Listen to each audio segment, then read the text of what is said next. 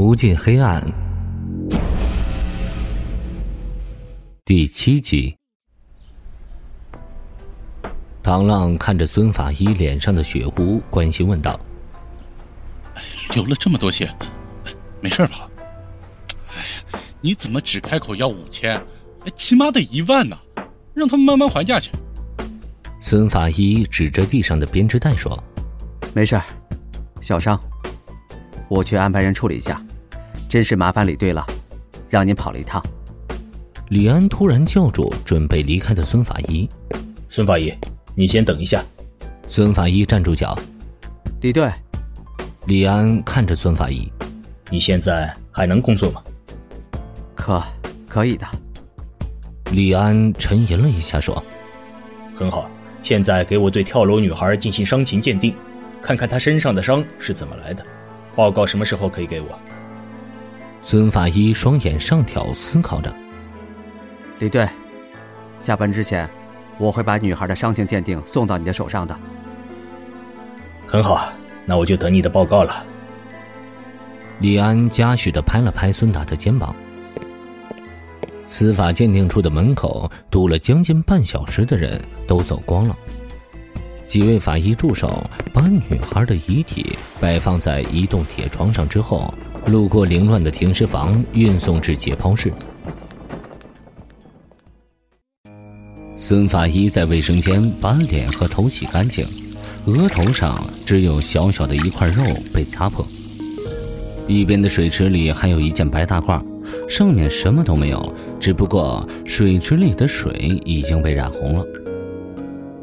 孙法医看着镜子里的自己，嘴巴紧闭，从水池边拿出纱布和医用碘酒处理完伤口，用胶布把纱布固定在额头上。他把水池的水放干，白大褂放在办公室的窗口晾晒，一切准备完毕，他只身一人走进解剖室。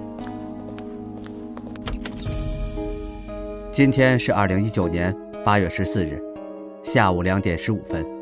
现在开始为中午跳楼轻生的女孩进行尸表伤痕鉴定。主任法医孙达。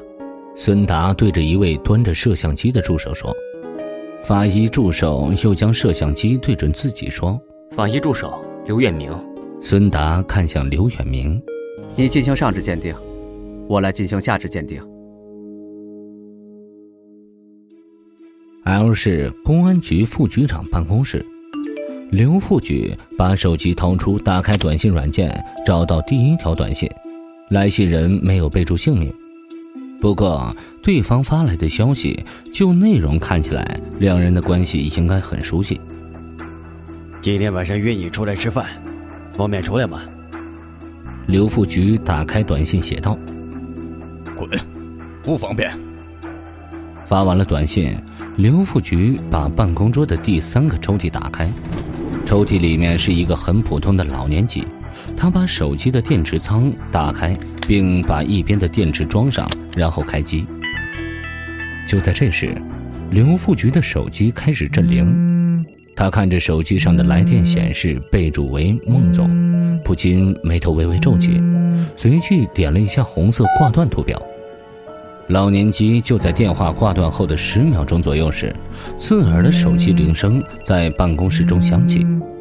刘副局没有看蓝电显示，直接按下接通键。听筒里传来浑厚的男人声：“怎么了？”刘副局点燃一根香烟，他深吸一口气：“你看看你，用的都是什么人？”对面沉吟了一下：“怎么了？”你是不是只会问怎么了？刘副局斟酌一下。他们回去了，你就明白了。哎，好吧。电话被挂断，刘副局把老年机的电池抠下，扔进第三个抽屉里，目光落在夹着香烟、颤抖的右手上。他闭上眼睛，躺倒在转椅上，转椅被他带动起来，面朝窗户，看着外面的太阳。同时，在 L 市某个角落里，一个精瘦的男人挂断电话。他看着电脑屏幕上的视频画面，从视频上看来，应该是位于电梯里的监控所拍摄到的画面。电梯里的人很多，电梯特别挤。人虽然多，却还是有一圈空出来的地方。一个身着保洁公司衣服的人推着一个手推车，上面是一个看起来崭新的垃圾桶。过了很久，电梯里的人都走光了，这个保洁还没下电梯，直到电梯行至顶层五十八层，那个保洁才带着垃圾桶走出电梯。精瘦男人恨不得把手上握着的手机砸向视频中的保洁。他把画面定格在保洁走进电梯的一瞬间。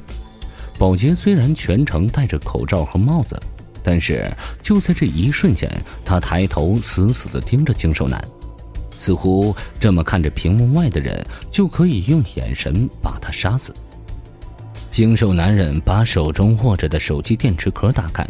取出电板，放入身边打开的抽屉中。他点燃一根香烟，深深的吸了一口，感觉今天抽的烟口味不太对。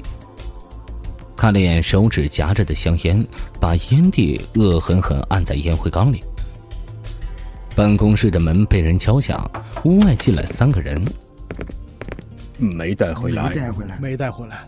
精瘦男人离开办公桌。走到他们面前，伸出手，用力点指着眼前低头谢罪的三个人：“你们三个干什么事的？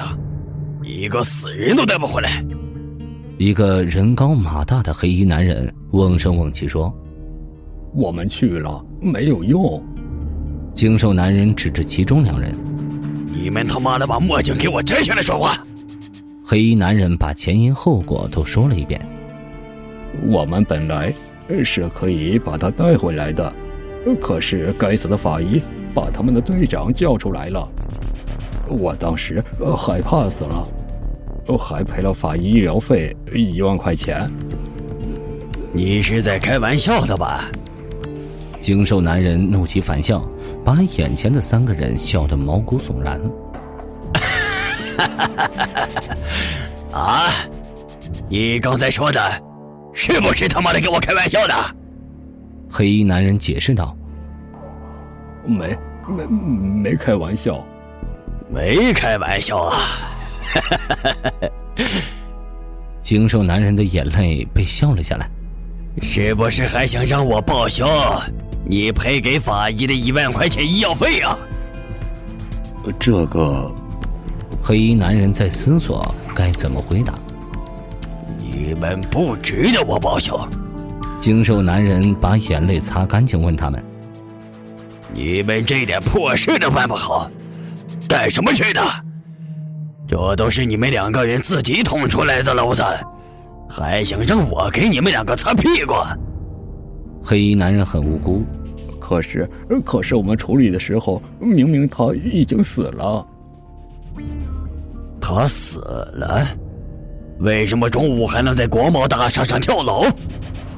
精瘦男人伸出右手握拳，想上去打那个说话的黑衣男人，最后拳头硬生生砸在另外一只手的手心里。他伸出右手指着房门说：“你们三个都给我滚蛋！这两天我不想看见你们几个。”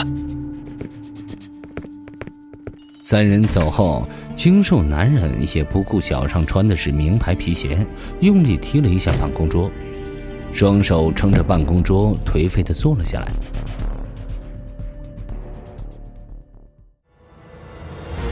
欲知后事如何，请收听《无尽黑暗》的下一集。本节目由 FaceLive 声势工作室倾情打造，FaceLive 声势工作室声势最擅长。祝您声名千里扬。